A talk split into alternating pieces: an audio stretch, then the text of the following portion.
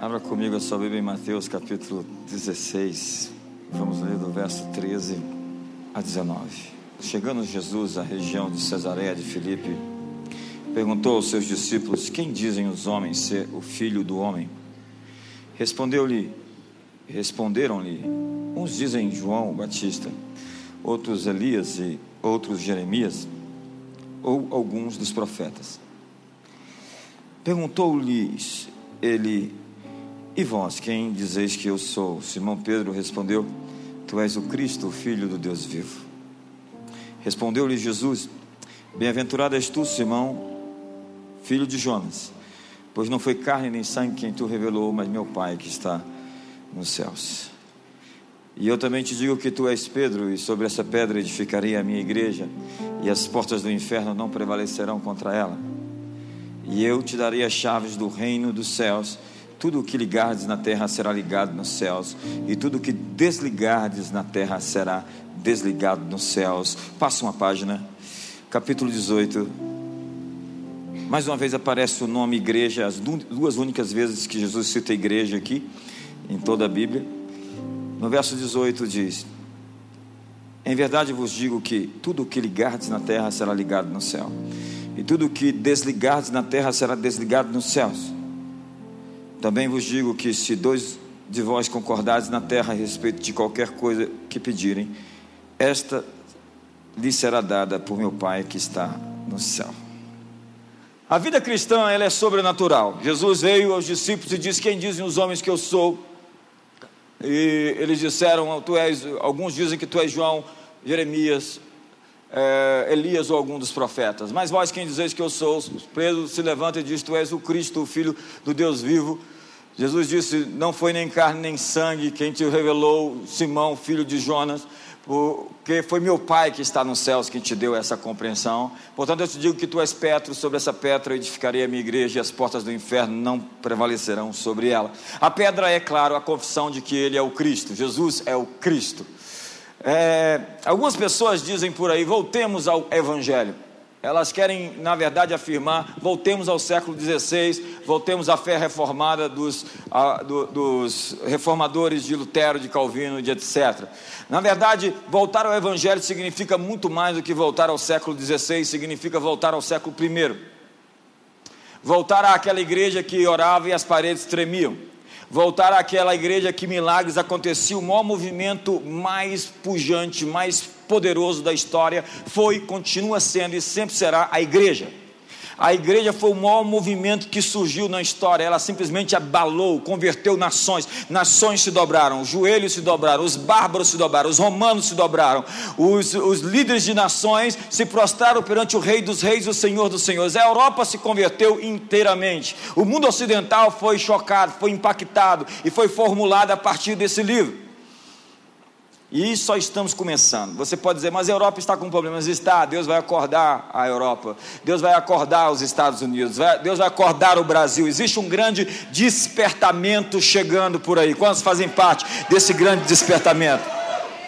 Voltar ao Evangelho significa muito mais do que voltar à doutrina dos reformadores, porque eles não terminaram sua reforma, eles só começaram a reforma. Nós somos os reformadores do século 21. Quantos reformadores nós temos aqui? O estilo de vida da igreja primitiva era um estilo de vida sobrenatural. Os fariseus disseram: Vocês encheram Jerusalém com a vossa doutrina. Lá em, na igreja de Éfeso, no livro de Atos, a Bíblia diz que até em Éfeso, aqui, os que têm transtornado o mundo chegaram também. Então eles estavam dizendo: aqueles que transtornaram o mundo chegaram aqui também, porque a igreja onde chegava, ela produzia a colisão entre dois mundos: o mundo de Deus e o mundo, o sistema político, econômico, social e religioso que jaz no maligno. A ideia de Deus é a substituição desse sistema por um novo sistema. Jesus disse que o meu reino não é deste mundo. E ele veio trazer consigo, e quando ele chegou a este mundo, ele trouxe consigo o seu mundo, que não seria gerido pela força das armas, pela força da espada, ou pela revolta que os judeus pretendiam fazer, mas por uma cruz, pelo sacrifício, por servir as pessoas, por engrandecê-las através dos seus dons. E foi assim que a revolução começou, como um fermento que se coloca numa massa e nunca mais você consegue tirar o fermento da massa depois que a massa foi levedada. Não se consegue nunca mais tirar o cristianismo do ocidente, nem de nenhum lugar onde ele chegou. Ele fica ali plantado, ele está fermentando a massa. Em breve você verá toda a massa desse bolo, desse mundo, desse universo fermentada pelo poder do evangelho. É a pedra cortada sem auxílios de mãos que derruba a, a estátua do governo gentílio que enche toda a terra. Nos dias desses reis, nos dias do imperador, dos impérios romanos, do império romano, chegou essa pedra. Ele trouxe consigo o seu mundo. A experiência dos cristãos da igreja primitiva deve ser o padrão pelo qual todos os nossos dias devem ser medidos. Nossos dias devem ser medidos pelo nosso melhor dia. Pense no seu melhor dia. Esse é o dia que você tem que medir o resto da sua vida. O, texto de João capítulo 2 diz: deixaste o melhor vinho para agora, não é para depois, é para agora. A religião não tem poder no presente, a religião tem poder no passado, através do cessacionismo. Ele disse: é, Deus fez. A religião tem poder no futuro. Eles dizem: Um dia lá no milênio vai acontecer algumas coisas, Deus vai abençoar alguém, mas os que creem têm poder no agora. Deus quer fazer agora, nesse tempo. Neste ano ainda, Deus quer mover algo em seu favor. Neste ano ainda você será abençoado com favor extremo da parte de Deus. Se você crê, me ajuda aí. Dá o maior grito que você puder dar. Oh. O Evangelho de Jesus e dos apóstolos consistia em fazer as impossibilidades se renderem ao nome de Jesus. Milagres devem ser a norma. Testemunhos devem ser comuns e frequentes, como o da nossa irmã aqui. Eu estava ali conversando com o pastor Murilo, ele me contando de outras histórias. Nós temos história para contar já a campanha inteira. Nós vamos ter centenas de histórias para contar. Não, nós vamos ter milhares de histórias para contar. As suas histórias serão contadas. Se diziam entre as nações, grandes coisas fez o Senhor pela comunidade das nações. Com efeito, grandes coisas fez o Senhor por nós e por isso estamos. Quantos estão felizes aí? Mostra o seu sorriso. Seus testemunhos serão registrados em livros, seus testemunhos serão registrados nas futuras gerações, seus testemunhos serão registrados nas nações. Pregar o evangelho do reino de Deus é pregar o domínio do rei sobre as circunstâncias, sobre as doenças, opressões, sobre a corrupção do Estado, por que não? Você acha que aquele moço com sangue frio que teve, colocou o celular no bolso e gravou toda aquela conversa como? Tinha um anjo do lado dele, irmão. Deus vai fazer coisas extraordinárias esses dias. Você só está vendo o início de grandes coisas que estão para acontecer. Quando Jesus veio ao mundo, ele trouxe consigo o seu próprio mundo. Seu reino, contudo, é como um fermento invisível, invisível, mas presente e influente. O reino de Deus, Jesus disse, quando, quando disserem ele ali ou ele acolá, não creia, porque o reino de Deus está no meio de vocês. A Bíblia diz que a glória de Deus é ocultar certas coisas, tentar descobri-las é a glória dos reis. O Deus da Bíblia esconde as coisas preciosas. Ele pôs ouro nas rochas, petróleo no fundo do mar, pérolas em ostras. Ele trouxe o seu reino, mas o seu reino está oculto à vista. Ele disse: Arrependei-vos, crede no que o reino de Deus está próximo. E está próximo não significa que ele está vindo, senão que ele está próximo. Estica a mão, próximo. Quantos conseguem alcançar o reino aí? Ele está perto de você. O reino de Deus pode ser alcançado pela sua mão hoje. Se você estender a mão, você pode tocar na orla do seu manto. Você pode ser curado se você acreditar. Você pode sair daqui livre e liberto das suas opressões, dos seus pesadelos, dos seus remédios controlados. Você pode ser livre. Hoje você que quer ser livre, enche seu peito, dê um grito de liberdade.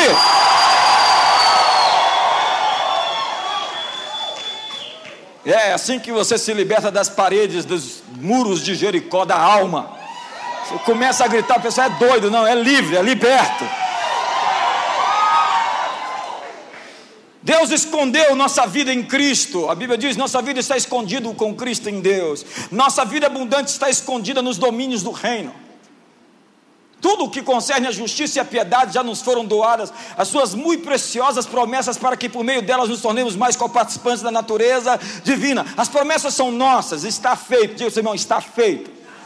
A Bíblia diz em 2 Coríntios capítulo 1, verso 20, que em todas as suas promessas ele já deu o sim e ele já deu o amém para a glória de Deus. Deus já disse sim para o seu casamento com uma pessoa cheia do Espírito Santo. Deus já disse sim para a sua cura. Deus já disse sim para o seu novo emprego, para a promoção. Deus já disse sim para o milagre na sua vida financeira.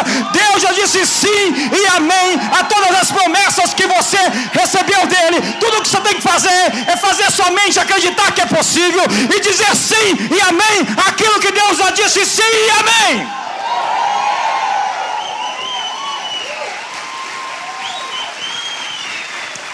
Nós precisamos mudar nossa oração. Muitas pessoas oram o problema, nós temos que orar a solução. Muitas pessoas oram tentando convencer Deus a algo, começam a se lamentar e se lamuriar e saem pior do que entraram no período de oração. Você tem que orar com autoridade. As pessoas por aí, os bobos, os é, obtusos, dizem: Ah, esses irmãos estão querendo mandar em Deus. Aqui ninguém manda em Deus, é Deus que manda em todo mundo, mas Ele nos constituiu autoridades na terra.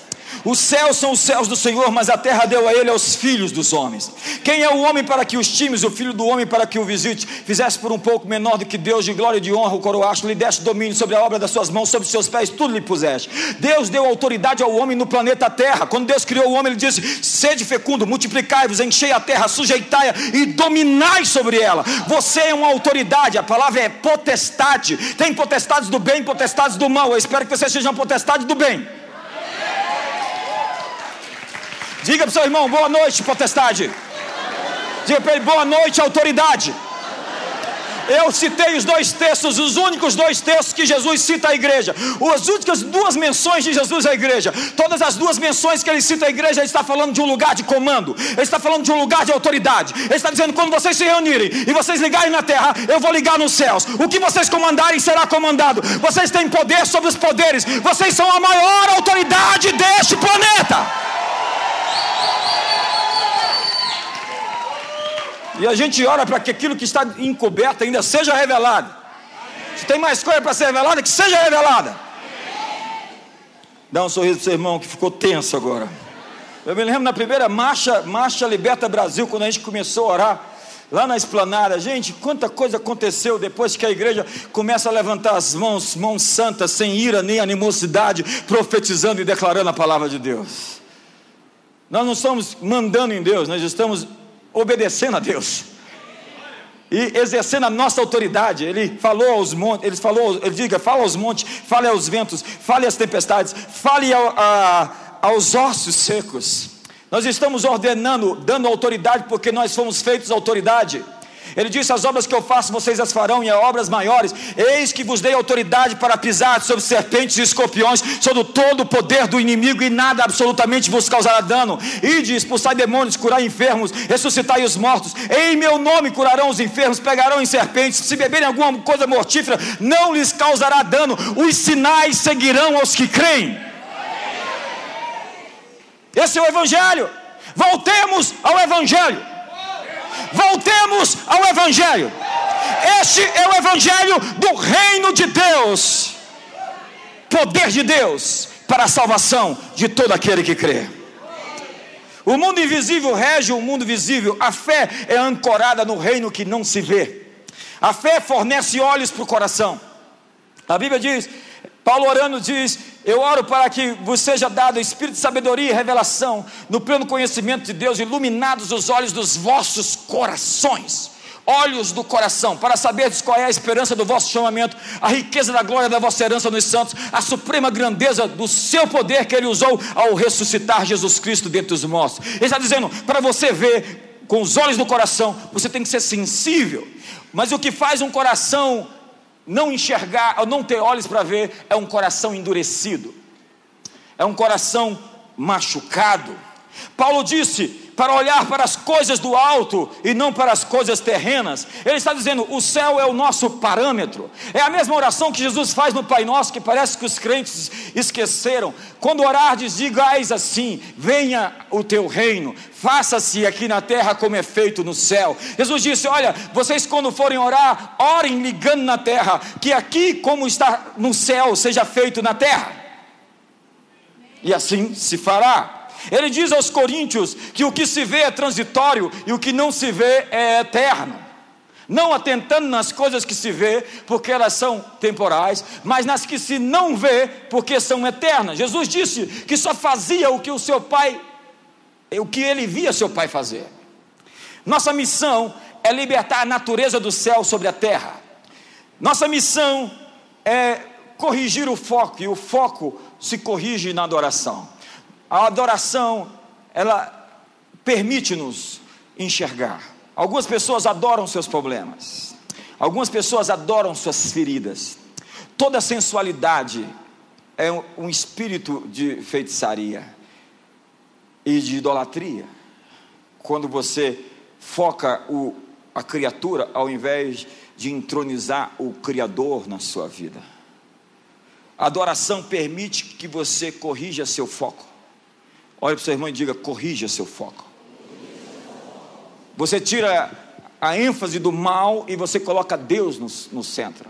Você já não está olhando para as circunstâncias, você está olhando para o Pai. Eleva os meus olhos para os montes, de onde me virá o socorro. O meu socorro vem do Senhor que fez os céus e a terra. Ele não está olhando mais para as montanhas, ele não está olhando mais para as dívidas, ele não está olhando mais para o diagnóstico, ele não está olhando mais para o divórcio, ele está olhando agora para o Criador que fez os céus e a terra. Bramam nações, reinos se avalam, ele faz tremer a terra, mas há um rio cujas correntes alegram a cidade de Deus, Deus está no meio dela, jamais será abalada. Aprender a ver é um subproduto da adoração.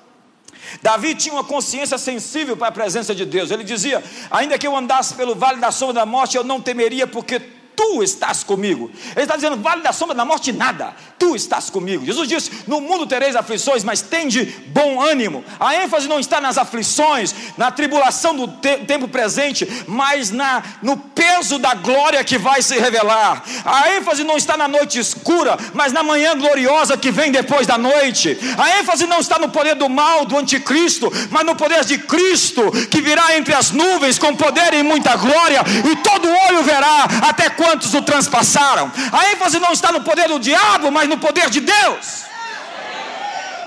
Tem gente que é propagandista do diabo, é marqueteiro do mal. Você senta cinco minutos com ele e daqui a pouco você já sai assim, ih rapaz, a gente está tá tudo ruim, está tudo piorando. Ih rapaz, não tem chance, vai ficar mal, vai ficar pior. Amigo, eu quero lhe dizer que existe uma conspiração acontecendo agora. Deus está respirando, conspirando em nosso favor. Ele está planejando o bem para você. Ele está planejando 2016, o melhor ano da sua história, onde você vai colher as colheitas que você não colheu em nenhum ano da sua vida. Deus está preparando o melhor para os seus filhos, como diz Jeremias: Eis que pensamentos tenho ao vosso respeito, pensamentos de paz e não de mal, para vos dar um futuro e uma esperança. Me ajuda aí. Empurra seu irmão do lado aí. Deus está preparando bem para você. Não empurra ele de verdade, sacode ele. No Salmo 16, Davi diz: Tenho sempre o Senhor diante de mim. Olha só, a consciência dele da presença de Deus. Tem gente que fala assim: tem um demônio ali, tem outro lá, tem outro em cima de você, tem outro lá na televisão, tem outro no bicho de pelúcia, tem um demônio debaixo da porta, tem um demônio. Por favor, por favor, passa na salinha de libertação ali que a gente quer ter uma conversa com você. Davi diz: Eu tenho consciência, sempre tenho o Senhor diante de mim, com Ele à minha direita não serei abalado. A presença de Deus afeta a sua visão. O reino que não se vê é superior ao reino natural. Não que o reino natural seja mal, não é mal. Tudo que Deus fez é bom, é muito bom. Mas a realidade do mundo invisível domina o visível. Existe uma realidade superior a essa realidade que você consegue enxergar. A descrença sempre está ancorada no que é visível. Ela honra o reino natural mais que o espiritual. Mas onde Jesus chegou, ele provocou um choque entre dois mundos. Satanás só tem domínio naquilo que o homem concorda com ele.